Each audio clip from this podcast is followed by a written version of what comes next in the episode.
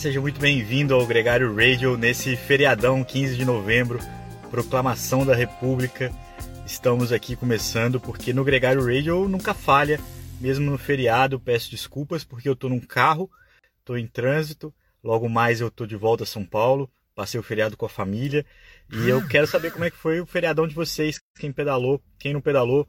Quem quiser já pode comentar aqui no nosso post também, porque a temporada está meio morna, né? E eu queria saber como é que você tem feito para se manter curtindo a bicicleta. Você está curtindo o ciclocross, você está curtindo mountain bike, se você está curtindo também o ciclismo de pista. O campeonato, a gente falou no programa passado sobre o Champions League e também essa semana tem o um brasileiro de pista. Daqui a pouco o Nicolas Sessler está aqui com a gente para falar sobre a temporada em si, sobre o que está rolando. Para ele não tem folga nenhuma. Vamos colocar ele aqui no papo com a gente. Ei, Nico, como vai? Tudo bem? Fala, capitão. Bom dia. Instalações precárias mas tô, o tô programa vendo. não falha. Não, oh, vê se isso é amor pelo podcast e pelo gregário ou não. Plenas não. férias na praia aí e gravando. Não, eu tô, eu tô num lugar tá? extremamente bonito. Eu tô em Juqueí, no litoral de São Paulo. Tô olhando para Mata Atlântica, no meu fundo tá a praia, mas eu tava muito preocupado com a, com a acústica e com a, com a tranquilidade para conversar contigo, eu falei, não, melhor abdicar de tudo isso para a gente poder conversar com calma. E você, como é que você está? Está em Ribeirão de volta? Muito bem, de volta, de volta em casa, aproveitando. Essa semana foi intensa, né, para a gente. Tá tendo bastante produções gregário a mil. Então não faltam, não faltam temas e novidades aí. Semana que vem com o Letap. Então estamos trabalhando bastante para fazer algo legal.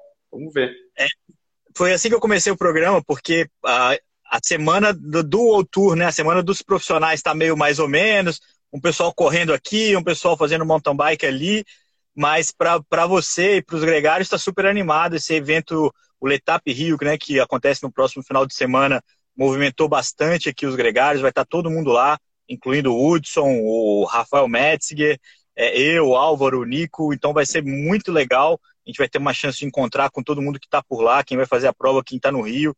Cola lá no Village, troca uma ideia com a gente, vai ser muito divertido, vai ser muito bom receber todo mundo. E enquanto isso, Nicolas, a, as pessoas se divertem com as opções que estão disponíveis. Tem ciclocross, tem o, o mountain bike, teve o Brasil Ride, Santander Brasil Ride, vamos falar quem está colocando dinheiro, né? É o naming rights da prova. E, e, teve também o pessoal correndo, Nicolas. Ficar parado é que não dá. Não, ficar parado não dá. Atleta não fica parado, né? Mas foi muito. Ah, a semana foi movimentada, como você falou, né? O Brasil Ride, para quem acompanha o mountain bike e o ciclismo nacional, diria que, pô, é a maior prova do, do Brasil em, por etapas hoje, né? Já que que era antes é, Tour do Rio, Volta de São Paulo não existem mais. Hoje, certamente, o Brasil Ride é o maior evento que a gente tem. Pelo menos eu considero, por etapas, o maior evento no, no Brasil, talvez até América Latina, né? Pode aí comparar, mesmo comparando com a estrada, San Juan e Tour Colômbia, é, que são eventos de, de proporções similares para a sua modalidade, mas o Brasil Ride atrai nomes topíssimos, né? Meu, você teve aí por exemplo, os, os ganhadores, Hans Becken e o José Dias, são gente top do, do, do cenário mundial de maratona. José Dias foi terceiro no campeonato mundial de maratona. O Hans também já, já bateu no pódio várias vezes. Tinha, tinha a dupla portuguesa do Thiago Ferreira com o belga Walt Alemann também, gente que está andando no, na ponta. O Thiago já foi campeão do mundo de maratona diversas vezes. Então, não deixa a desejar. E tinha uma molecada muito bacana, né? Legal ver a dupla do Gustavo Xavier com o Alex Malacarne, que são dois jovens muito promissores. O próprio Langalinski e o Edson Rezende, que fecharam ali o, o pódio, né? São, são jovens, são promissores e, e entusiastas da modalidade, né? É, é sangue novo, né? E, é, e no é feminino. Legal. Isso é o mais legal de tudo, né? Vale Oi? lembrar, tanto. Isso é o mais legal de tudo, né? Que os Brazucas mostrando a qualidade que a gente tem hoje no mountain bike e como evoluiu. Meu, você ter duas duplas brasileiras no, no pódio junto dessa da galera desse nível mostra que o Brasil está muito bem. Tanto a dupla da Specialized com o Gustavo e o Alex Malacarne em segundo, eles que tiveram um problema foi, eu acompanhei a prova, na, no prólogo, logo na largada, eles quebraram a corrente e tiveram que arrumar, trocar tudo e ficaram bem para trás. Eles perderam muito tempo na, na primeira etapa, que era o, o contrarrelógio individual. E vieram rebocando todas as etapas, pouco a pouco, até assumir a, a segunda. Venceram várias etapas e terminar com a segunda colocação na geral um, e melhor dupla do continente americano. Uma prova que começou também dominada por outra dupla brasileira, o, o Sherman e o Lucas Kaufmann. O Sherman que tinha falado com a Vivi no Mountain Bike Pass no dia que ele estava viajando. Foi até legal, vale, vale escutar aí. E depois chegaram lá, andaram muito bem. Fiquei muito feliz por eles. Eles pegaram a camisa amarela também do Hans e do José Dias na segunda etapa. Mantiveram por dois dias e depois, é, fruto de um tombo e de uma lesão do Lucas, eles acabaram perdendo e terminaram em quarto no geral. Mas também deram, deram boa guerra por ali. O, o, e no feminino, Nicolas, a gente teve a Marcela Todd junto com a Lu Tessia, que levaram a, a, liderança até a última etapa, né, cara? E a Marcela Todd, que é uma que tem uma, uma grande empatia com os gregários, já fez bastante coisa aqui com a gente, é, foi superada ali por uma dupla estrangeira bem no finalzinho. É lógico que o segundo lugar é muito legal, eu vi os posts dela falando sobre o quanto que é bacana e fica aquele gostinho de ter batido na trave, né? Fica, fica. Ah, sempre, né? Quem corre não tem jeito. O sangue competitivo tá, tá nas veias. Falando uma conexão, Nicolas, o, o, Henrique Avancini, que já ganhou essa prova várias vezes, é sempre uma grande estrela do Brasil Ride, estava é, no Grande Prêmio do Brasil, é, assistiu a vitória do Lewis Hamilton, que, que ganhou aqui no Brasil esse final de semana também, uma, uma corrida épica. Teve lá o, a, a audiência honrosa do nosso grande ciclista do mountain bike. É, e sabe quem estava por lá também, que eu vi agora de manhã, que já participou aqui também, gregário com a gente, o Thiago Vinhal. Também estava ah, na área lá, dando let's push, dando uma energia para a galera na Fórmula 1. Foi muito legal também. É, um período assim, fora de temporada, né? Muita gente vai, aproveita para descansar, curtir um pouco, como a gente já falou nessa temática algumas vezes. Então é muito normal você ver os atletas profissionais. Ah, tem também essa necessidade de desconexão, de, de ir em festivais de música, Fórmula 1, tudo isso. Fazer esportes diferentes, né? Foi até uma das temáticas que levantou alguma polêmica na semana passada e corrobora aí com quem curte corrida participou da Maratona do Rio. É, e aí eu lembrei, sabe quem participou de, de maratona e fez um belo um tempo até na, na semana passada, Leandro?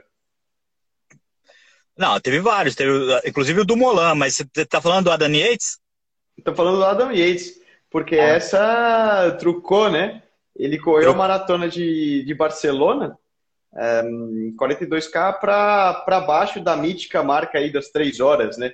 Que tem galera que treina a vida inteira, corredor, teoricamente aí amador, vamos falar, né? Mas que corre sério, sempre aí correndo, tentando bater a marca dos, das por baixo das três horas é, e nunca conseguiu e nunca consegue bater, né? E o Adam Yates vai lá de férias falando que estava na praia sem, sem nenhuma preparação e pô, vou correr a maratona aqui e fez para 2 horas e 58, mostrando é. a genética.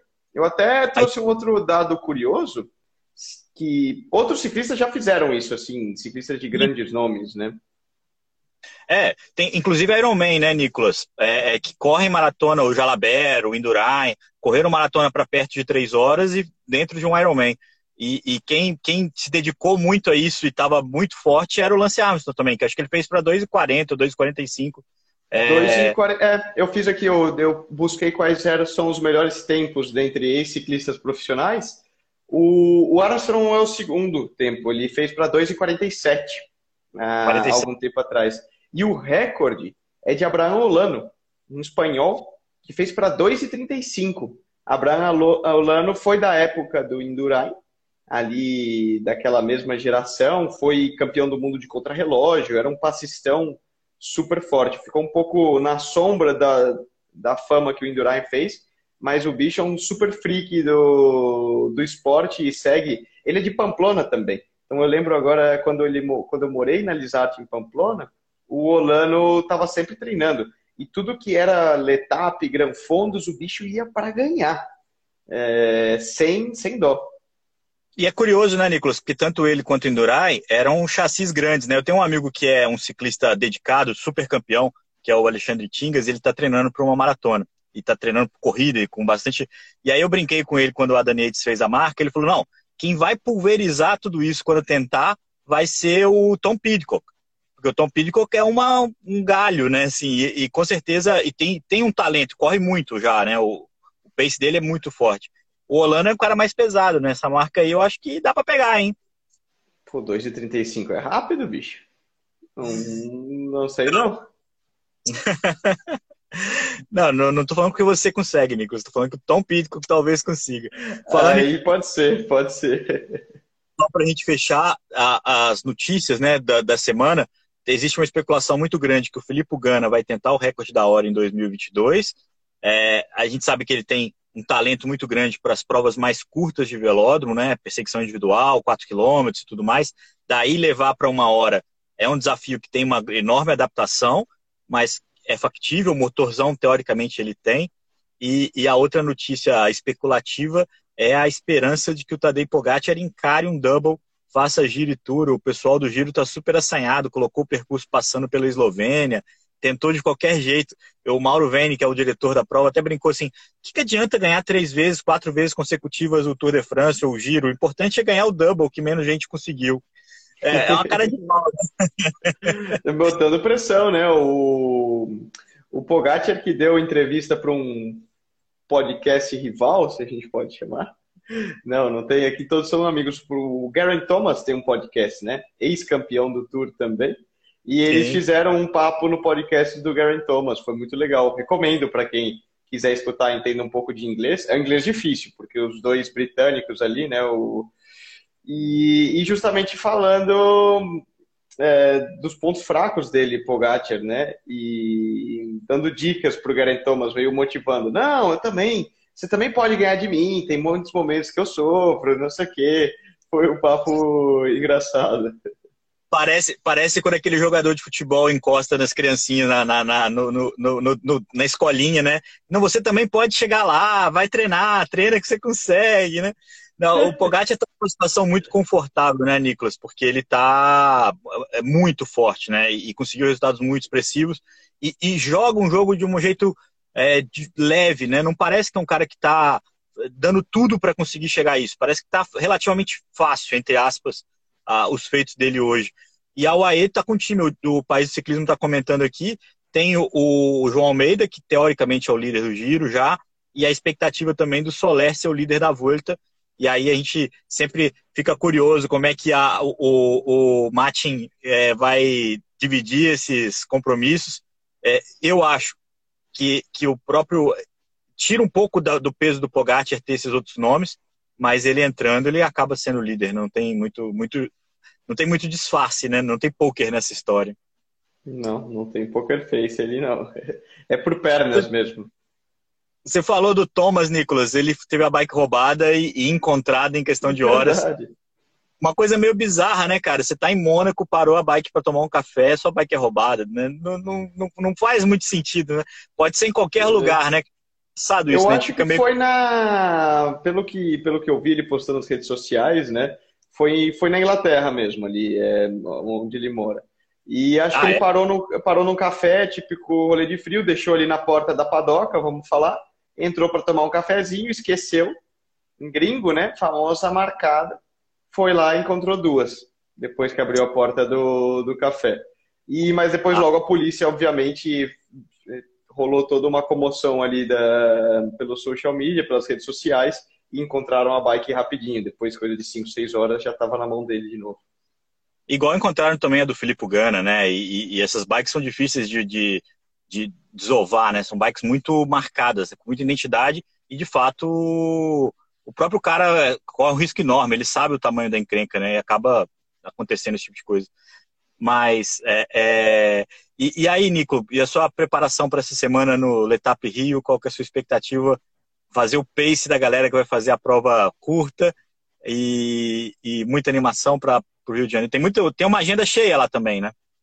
Tem, nossa, nossa agenda vai ser cheia. Vários pedais lá. E vamos ver, eu tô animado. Sabia que eu não conheço o Rio, Leandro? Vai ser a primeira vez que eu vou pro Rio de Janeiro. Pô, isso é muito bacana, cara. O Rio é muito bonito, acho que é muito divertido. E, e vai ser legal porque você vai pedalar. Eu já conheço o, o Rio e nunca pedalei no Rio. Então, isso Pô, vou, tá, em vou... tempo, tá em tempo, Leandro. Vamos mudar essa história aí. Não, Pega uma bike. Vou... vou... respeitar esse momento. Vou... Você vive esse momento dessa vez, na próxima eu, eu participo. É... falando em agenda, Nicolas, falou do Gustavo aqui no começo do programa pelo do Brasil Rádio, Gustavo Xavier, junto com a caramba, a Tota Magalhães, a Juju Morgan, a Iana Camargo, a Ana Paula é, tem uma galera jovem que vai disputar os Jogos da Juventude em Cali. Não é um, um Pan-Americano Júnior, é os Jogos da Juventude, é mais parecido com o Pan do Rio 2007, ou o Pan de Lima, que teve agora, na última edição. É mais uma versão jovem, é multidisciplinar, são várias modalidades. Vai ter transmissão, é, é uma prova de, de bom nível para a gente ver um pouco melhor essa geração ganhando experiência, ganhando rodagem. São nomes muito promissores, né? É muito legal ver essa galera despontar e, e vai, a gente vai ter um desafio bacana. Eu acho que vem medalha, hein, cara? Ah, eu acho. O... É muito legal, né? Porque justamente seria, vamos falar, como se fossem uns Jogos Olímpicos, né? Jogos Pan-Americanos. Então você abrange todas as modalidades: é, natação, atletismo, ginástica, ciclismo, é, porém voltada para atletas jovens, voltado para atletas sub-23. Então é justamente ver uns Jogos Pan-Americanos no futuro e dessa geração que, que vai brilhar daqui. Já brilha, né? Vai brilhar? Não, já está brilhando. Um, daqui a algum tempo. E o Brasil está bem, né? Pô, você mencionou aí o Gustavo, tenho certeza que ele vai para bater na ponta ali é, no mountain bike. A Tota vai ser curioso ver como que ela vai render. Tem o João Pedro Rossi, aqui de Ribeirão, que, que eu treino bastante com ele. Ele está super focado no contrarrelógio, pode fazer um bom resultado. Então o Brasil pode trazer boas alegrias aí. Eu estou bem curioso, eu acho que é uma, é uma equipe muito boa.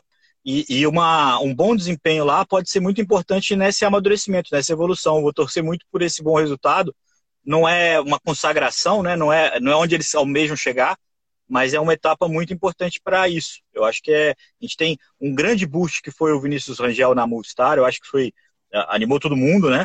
É, o Vinícius tem quase a idade desses garotos aí, então, acho que todo mundo vai estar muito motivado para buscar um resultado. Além disso, Nicolas, outra coisa da agenda é o brasileiro de pista, que acontece essa semana também. E eu fui olhar a previsão. Dessa vez não tem previsão de chuva para Maringá. É um velódromo descoberto, né? Então, normalmente a chuva chega junto com o brasileiro de pista. Mas eu acho que esse ano, pelo menos no final de semana, vai ter tempo bom. A gente vai poder ver as provas acontecendo, cara. Fingers crossed, né? É, que já começam agora a semana toda, né? É, é o tá brasileiro tá... de pista rola por, por, por um bom período. Vamos ver, outra prova legal. CBC esse final de ano tá full gás também, tá igual né? de um em um e outro, né? Saiu o Brasileiro de Mountain Bike, Estrada, é, Master, que rolou esse final de semana em Goiânia também. O Renato Couto, nosso amigo, foi correndo, andou bem, ele fez sétimo no contrarrelógio e acho que oitavo, oitavo ou sétimo também na estrada, chegou sprintando ali. Então, muitos campeões brasileiros sendo coroados hum. nesses últimos, nessas últimas semanas. Pois é, cara, tá todo mundo numa correria também insana para entregar as provas aí. O ano passado a gente perdeu boa parte delas pelo, pelo Covid, né? E esse ano tá rolando. O brasileiro é, é uma prova que merecia um pouco mais a nossa atenção, mas eu confesso para você que eu não consegui acompanhar muito. Só vi o meu amigo Pedro Barbosa, que já participou aqui com a gente, fez dois pódios, tanto no contrarrelógio com o quarto lugar, quanto na estrada com o segundo lugar, bateu muito na trave, mas essa hora chega, logo nos próximos anos aí, acredito que ele vai pegar essa camisa para ver como é que é. Nicolas, antes de me despedir, eu queria é, dizer aqui que minha solidariedade à família do David Ortega, David é um, é, que é um cara que tem uma grande. Uma dessas pessoas que a gente tem uma grande simpatia pela internet, que a gente tem uma, uma, uma intimidade e nunca viu, nunca conversou é, pessoalmente, mas ele era um desses caras muito maneiro, é, muito querido por todos. Sofreu um acidente de carro, infelizmente morreu. E, e eu deixo aqui a nossa condolência, tanto à família dele quanto aos amigos. é, é, um ciclista que se vai, a gente sempre fica triste com isso. Eu não queria deixar de fazer esse registro. E, e por mais triste que a gente fique, é, é, é, um, é, uma situação que a gente não tem muito que controlar, só dizer o quanto que a gente sente e, e, e lamenta um cara com 33 anos aí é, partindo dessa. É, é, eu sinto muito, no, mas eu queria deixar isso claro o quanto que a gente sente muito, em nome do Gregário, em nome meu, pessoal, Leandro, um, que ele descanse em paz. Isso aí.